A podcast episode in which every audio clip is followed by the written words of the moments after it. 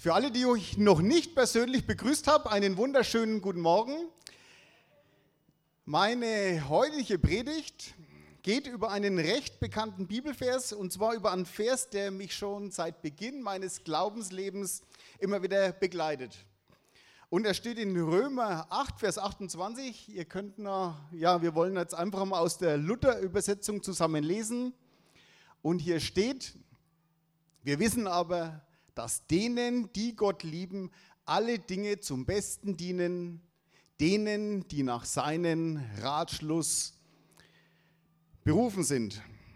In anderen Übersetzungen heißt es nicht zum Besten, sondern zum Guten dienen. Aber wie auch immer, mit eigenen Worten noch einmal, alle, die Jesus folgen, wird alles, auch wenn es was Unschönes ist, irgendwie dazu dienen, dass doch noch was Gutes oder Positives rauskommt.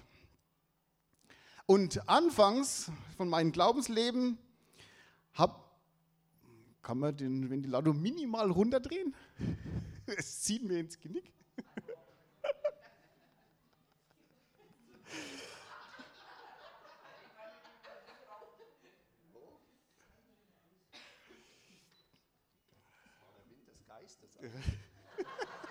Sorry. Ja. Tut mir leid. Und anfangs, am Anfang von meinem Glaubensleben, habe ich den Vers immer so verstanden, dass genau in dem Bereich, wo ich eben vielleicht auch Schwierigkeit durchmache, dass ich genau in dem Bereich auch dann gesegnet werde. Zum Beispiel, wenn ich einen finanziellen Schaden habe, wenn ich einen Autounfall habe, dass, ich, dass mir Jesus dann früher oder später das ganze Geld wieder ersetzt und dass ich vielleicht im Nachhinein sogar noch ein besseres Auto fahre als zuvor. Ist manchmal tatsächlich so, aber ist es nicht der Regelfall. Und ich habe in meinen 25 Jahren Christsein doch das ein oder andere Mal erlebt, dass es eben nicht so ist, wie ich mir das vorgestellt habe. Und spätestens, wenn dann irgendein Glaubensbruder oder Glaubensschwester eine Krankheit bekommen hat und letztendlich auch an dieser Krankheit gestorben ist, kommt ja auch vor, weil irgendwann muss man ja sterben, habe ich gemerkt, dass irgendwie meine Denkweise doch etwas falsch ist. Und mir ist klar geworden, dass das Gute oder zum Besten dienen nicht auf das Materielle bezogen ist. Wobei es schon auch immer bezogen sein kann, aber im Regelfall nicht. Und unser Problem ist ja oft, dass wir viel zu sehr auf das Hier und Jetzt schauen. Auf das, was wir mit eigenen Augen sehen können, auf das, was uns aktuell auch von Nutzen ist. Und viel zu wenig oft auf die unsichtbare Welt schauen. Auf Dinge, die wir nicht sehen können mit unseren Augen, die aber ja oft ja viel wichtiger sind, weil sie für die Ewigkeit Bedeutung haben. Und das Beste, was uns neben unserer Errettung passieren kann, ist ja letztendlich, dass wir ja, dass wir geistlich wachsen, dass wir Jesus ähnlicher werden, dass wir Stück für Stück nach seinem Bilde verwandelt werden. Und dazu soll uns ja letztendlich auch alles, was uns im Alltag ja, was wir erleben, dienen, dass wir einfach im Glauben, im Vertrauen wachsen, dass unsere Beziehung letztendlich zu Gott, zu Gott Vater, zu Gott Sohn, zu Jesus und zum Heiligen Geist gestärkt wird. Und die Frage, die ich mir in letzter Zeit immer wieder öfters stelle, wenn, wenn mir was passiert, was mir nicht so in den Kram passt, ja, was kann ich da dennoch an Positiven rausziehen? Ja, wozu kann es mir dienen? Und ich möchte euch aus einer äh, Begebenheit aus meinem Leben erzählen, die mir vor einigen Wochen passiert ist und ja, die zu dem Thema passt. Und es war so gewesen, wir haben als Älteste ausgemacht gehabt, dass wir uns am Mittwoch um 18 Uhr hier in der Gemeinde zuerst zum Gebet, dann zur, Gemeinde, zur Ältestenbesprechung treffen. Ich habe aber an diesem Tag kein Auto gehabt, weil meine Frau nachmittags gearbeitet hat. Sie ist erst um 20 Uhr von der Arbeit gekommen. Und außerdem habe ich auch noch den Jamie gehabt, für, den, für die, die ihn nicht kennen, der ist sechs, mittlerweile sechs Jahre alt. Und für mich war die Frage einerseits, wie komme ich nach Sonnefeld und andererseits, was mache ich mit dem Jamie, damit er nicht alleine ist. Und ich habe mir dann gedacht, ich, hab, äh, ich könnte eigentlich mit dem Jamie zusammen eine Fahrradtour machen hierher. Wir nehmen einen Rucksack mit, äh, machen zwischendurch Picknick. Und ich habe gewusst, mein Schwiegervater, der Rudi, der fährt die Elisabeth auch hierher und dann wollte er eh zu uns fahren. Er kann ja dann den Jamie und das Fahrrad mitnehmen und kann so lange auf ihn aufpassen, bis die Tamara daheim ist. Und habe ich dann auch alles so geplant und abgesprochen. Und ja, aber dieser Tag war dann trotzdem für mich erst einmal äh, der ganze Arbeitstag relativ stressig gewesen. Ich war relativ am Limit. Es war auch so gewesen, meine Frau äh, hat nicht nur den Tag gearbeitet, sondern die Tage davor. Und da hängt dann trotzdem immer viel an mich, ne? An mir, meine ich, sorry. Sorry, meine Frau, die, die ja. Und an mir. Und ich war eben, äh, ja, bin am Limit gelaufen und habe dann aber trotzdem alles auf die Reihe gebracht, habe äh, so alles geplant, dass ich mit gutem Buffer hätte losfahren können. Bin dann in den Garten gegangen, bin zum Jamie, hab, der hat im Garten was gebaut und habe gesagt, komm, wir fahren jetzt los. Und er hat aber überhaupt keine Lust gehabt. Und habe ich gesagt, naja, ich, ich habe mir gedacht, ich habe noch Puffer, spielst du noch zehn Minuten und dann fahren wir aber los. Und dann habe ich noch die zehn Minuten gelassen, bin dann wieder hin und er wollte aber wieder nicht. Und es ist zwei oder dreimal so gegangen, ich weiß nicht. Und irgendwann habe ich gesagt, so, jetzt fünf Minuten gebe ich dir noch, aber dann, dann fahren wir. Und wie gesagt, an dem Tag war mein Nervenkostüm nicht gerade besonders gut gewesen. Ich bin dann noch hoch zum Beten, habe gesagt, Herr, du siehst jetzt, in welcher Situation ich bin, du siehst, wie ich mich oft aufreibe und ich will jetzt auch wegen dir nach Sonnefeld und ich brauche jetzt irgendwas, wo ich dich sehe, wo ich einfach weiß, du bist dabei. Und ja, bin dann runter zum Jamie, habe gesagt, komm, jetzt gehen wir. Und er hat sofort gesagt, ja, er ist jetzt fertig und er fährt mit. Okay, habe ich mir gedacht, das ist ja wesentlich besser gelaufen, wie ich gedacht habe. Und ich habe ja gedacht, ich muss trotzdem noch einmal diskutieren, aber er hat sofort gesagt, er geht mit.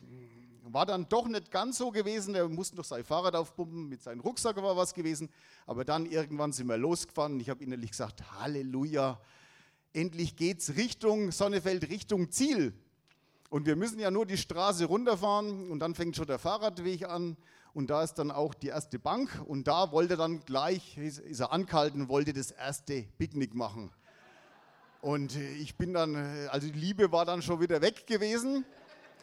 Ich äh, habe dann etwas motiviert und habe gesagt, ich fahre jetzt zu. Wir haben noch knapp 10 Kilometer vor uns und du kannst schon nach 100 Meter das erste Picknick machen.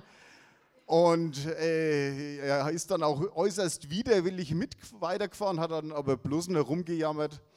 Und nach zwei weiteren 200 Metern kommt schon die nächste Bank. Dann habe ich gesagt, nee, okay, dann machen wir halt ein Picknick.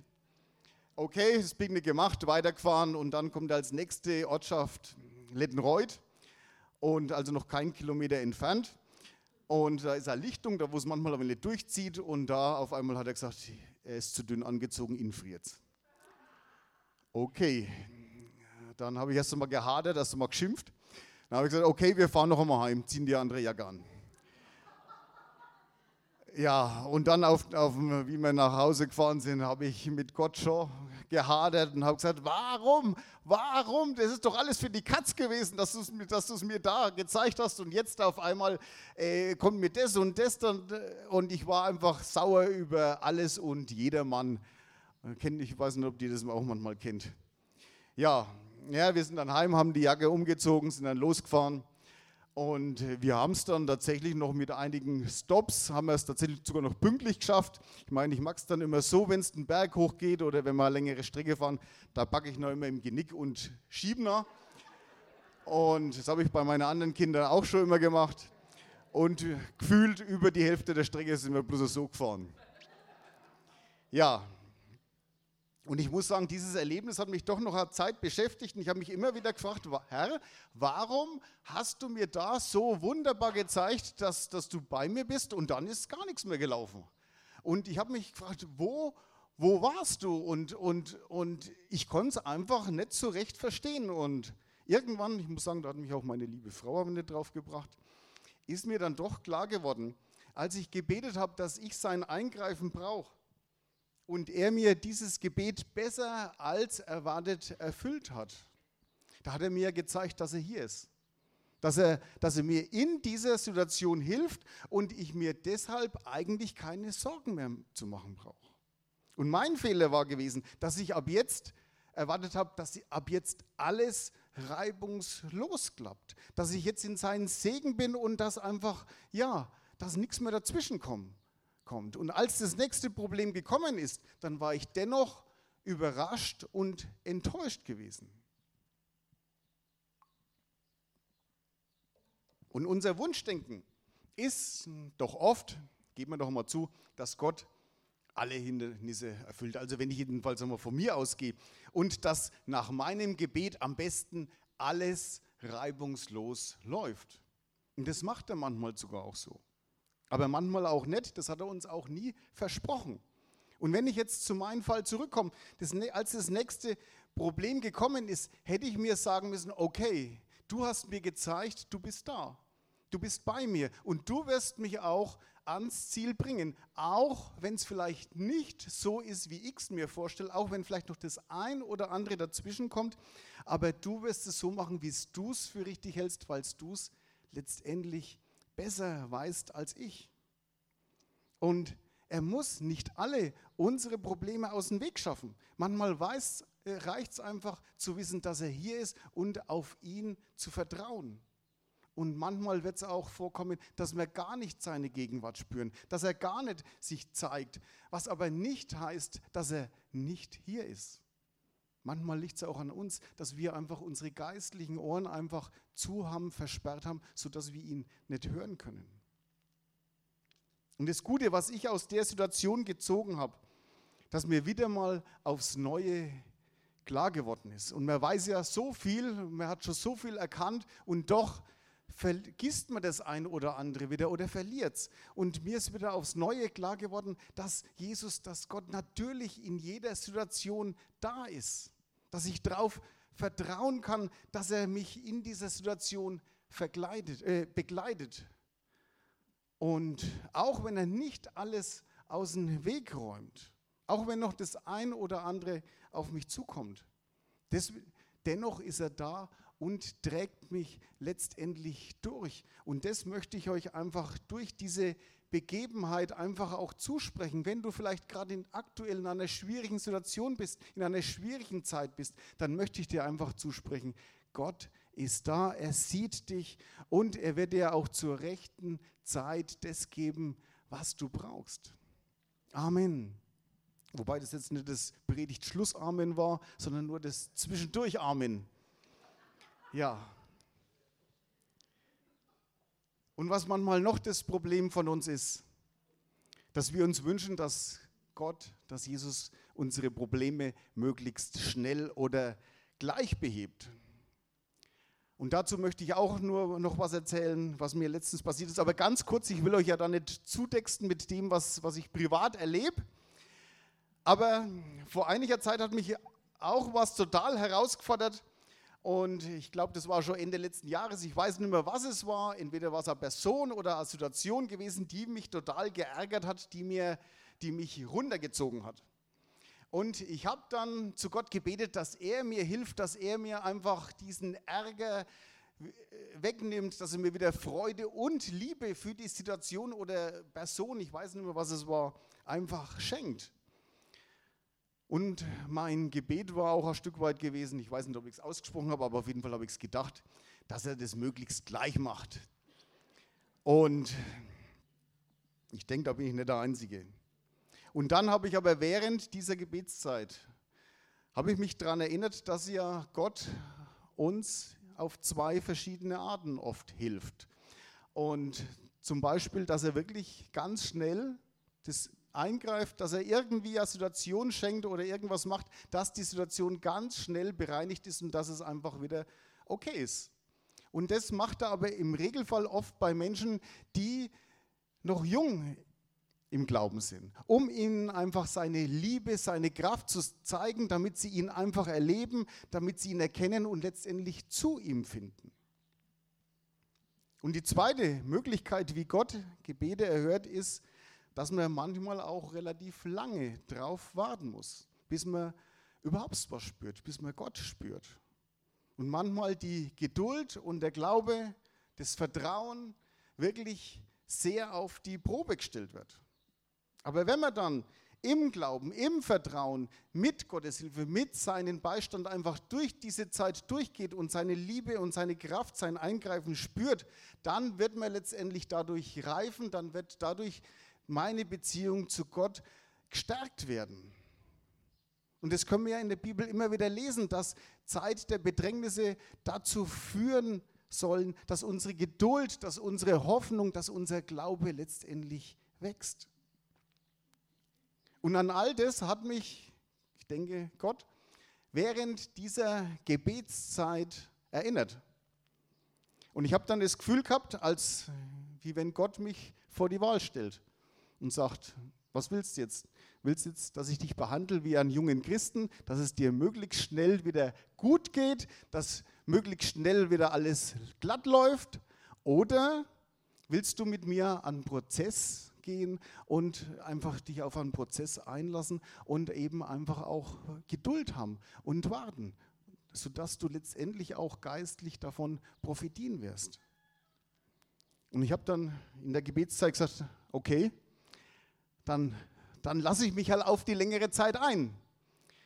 Und wisst ihr, natürlich will Gott, dass es uns an Geist, Seele und auch am Leib gut geht.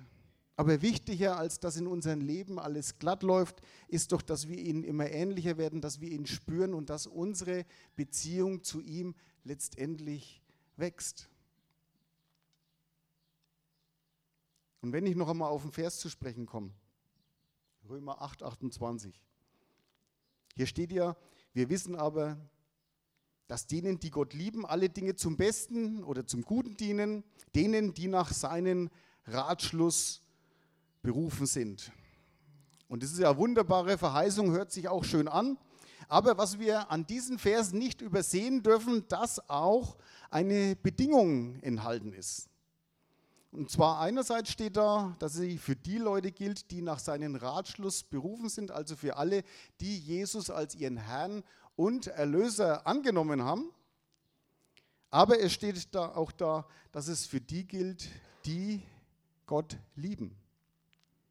Und ich denke, beide Bedingungen müssen für diese Verheißung erfüllt sein. Jetzt wird sich der ein oder andere denken, naja, wenn ich doch Jesus als mein Herrn und Erlöser angenommen habe, dann liebe ich doch automatisch auch Gott. Ja und auch nein. Wenn ich, ich habe noch einen zweiten Vers, und den möchte ich einmal mit euch zusammen lesen. Und der steht im ersten Johannesbrief, Kapitel 4, die Verse 16, 19 bis 21. Und hier steht, und wir haben erkannt und geglaubt, die Liebe, die Gott zu uns hat. Gott ist die Liebe. Und wer in der Liebe bleibt, der bleibt in Gott und Gott in ihn. Lasst uns lieben, denn er hat uns zuerst geliebt. Und wenn jemand spricht, ich liebe Gott und hasst seinen Bruder, der ist ein Lügner. Denn wer seinen Bruder nicht liebt, den er sieht, der kann nicht Gott lieben, den er nicht sieht. Und dies Gebot haben wir von ihm, dass wer Gott liebt, dass der auch seinen Bruder liebe. Und in diesem ganzen Abschnitt geht es um Gottes, einerseits um Gottes Liebe zu uns, aber auch zu der nächsten Liebe, die wir zu unseren Mitmenschen haben sollen.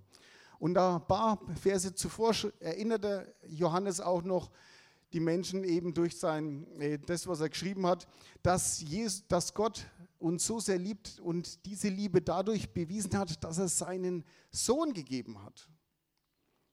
Und dass wir einfach in dieser Liebe bleiben sollen und dann wird Gott auch in uns bleiben. Und dann sagt er noch, dass wenn aber jemand sagt, ich liebe Gott und er hasst seinen Bruder, dass der, er bezeichnet ihn sogar als ein Lügner. Und fordert uns einfach zur Bruderliebe auf. Und die Liebe Gottes oder die Liebe allgemein ist ja ein extrem wichtiges Thema in der Bibel und sie zieht sich von Anfang bis zum Ende durch. Und sie spricht einerseits von der Liebe Gottes zu uns, aber auch von der Liebe, die wir einfach zu den Mitmenschen haben sollen, die, dass wir letztendlich Gottes, seine Liebe in uns mittragen sollen und die einfach die Welt durch unser Handeln und durch unser Leben einfach sehen sollen. Und ich bin der Meinung, dass wenn ich in einer schwierigen Situation bin oder wenn ich mit jemandem einen Konflikt habe und nicht in seiner Liebe bleibe, und damit meine ich aber nicht, dass wenn ich aus einer Emotion heraus einmal falsch reagiere, will ich jetzt nicht für gut heißen, aber äh, es kommt doch vor. Und ich meine auch nicht, dass wenn mir jemand was angetan hat und ich den eigentlich schon ein oder mehrmal innerlich vergeben habe und doch immer wieder mal Ärger oder sogar Hass aufkommt, ist jetzt auch nicht gut, aber das, es kommt manchmal auch vor. Aber wenn ich mit jemandem im Konflikt lebe und bin nicht bereit, einfach den anderen zu vergeben, bin nicht bereit, einfach von meiner Seite aus diesen, diesen Konflikt zu beenden. Wenn ich einfach nicht vergeben will, dann, dann ist es letztendlich ein Stück weit so, wie es im Vers 20 geschrieben steht. Oder wenn mich jetzt was ganz was anderes, wenn mich irgendeine Situation auch, auch ärgert und ich, ich bitter werde, wenn ich zum Beispiel bitter bin oder verärgert bin, weil unsere jungen Leute hier eine Nebelmaschine aufgestellt haben. Ja, wenn ich jetzt, ich meine, es mag sein, also wenn ich jetzt persönlich irgendwie Atemprobleme habe oder, oder, oder, oder dann nicht mehr singen kann, ist es was anderes. Aber wenn ich jetzt nur da, aus dem Hintergedanken, dass ich der Meinung bin, es ist ungeistlich, wenn ich da an inneren Groll gegen diese Nebelmaschine entwickle oder gegen die Jugendlichen, dann bin ich nicht in der Liebe. Und ich muss sagen, ich freue mich über unsere jungen Menschen und ich will ihnen das ein oder andere auch zugestehen und dass sie einmal das ein oder andere ausprobieren dürfen, auch wenn ich jetzt die Nebelmaschine nicht unbedingt so brauche. Und ich freue mich über euch. Ja. Und wenn ich aber bitter bin, wenn ich nicht bereit bin zu vergeben, dann glaube ich, wird mir diese Situation, wo ich gerade drin bin, mir nicht zum Guten, sondern letztendlich zum Schlechten dienen. Dann werde werd ich an Lebensfreude, an Lebenskraft verlieren und ja, ein Stück weit wird mir das auch den Segen Gottes rauben. Und deswegen möchte ich euch einfach motivieren, dass wenn ihr in schwierigen Zeiten habt, wenn ihr seid, wenn ihr in einer schwierigen Situation seid, dass ihr einfach seine Liebe in euch bewahrt, dass ihr seine Liebe einfach ausstrahlt, dass ihr vergebungsbereit seid und dass ihr einfach ja auf keinen Fall bitter werdet. Und das hat uns doch letztendlich Jesus auch vorgelebt. Er hat ja, ihnen ist so viel Unrecht letztendlich geschehen und ja, seine Jünger haben da enttäuscht, auch noch enttäuscht und die Menschen, die er, denen er gedient hat, die haben dann letztendlich auch noch geschrien, kreuzige ihn. Und dennoch ist er aus, aus Liebe zu uns eben am Kreuz gestorben. Und ich möchte euch zum Schluss noch einmal einen Bibelvers mitgeben, der mir äh, einfach auch hilft, wenn ich mies drauf bin. Und kannst du mal umschalten. Und zwar Psalm 103, die Verse 1 bis 5. Ich habe ihn mindestens schon einmal erwähnt, äh, aber ich finde ihn so gut, dass ich den heute wieder mit euch einfach mal durchlesen möchte. Und hier steht, lobe den Herrn meine Seele und was in mir ist seinen heiligen Namen. Lobe den Herrn meine Seele und vergiss nicht, was er dir Gutes getan hat.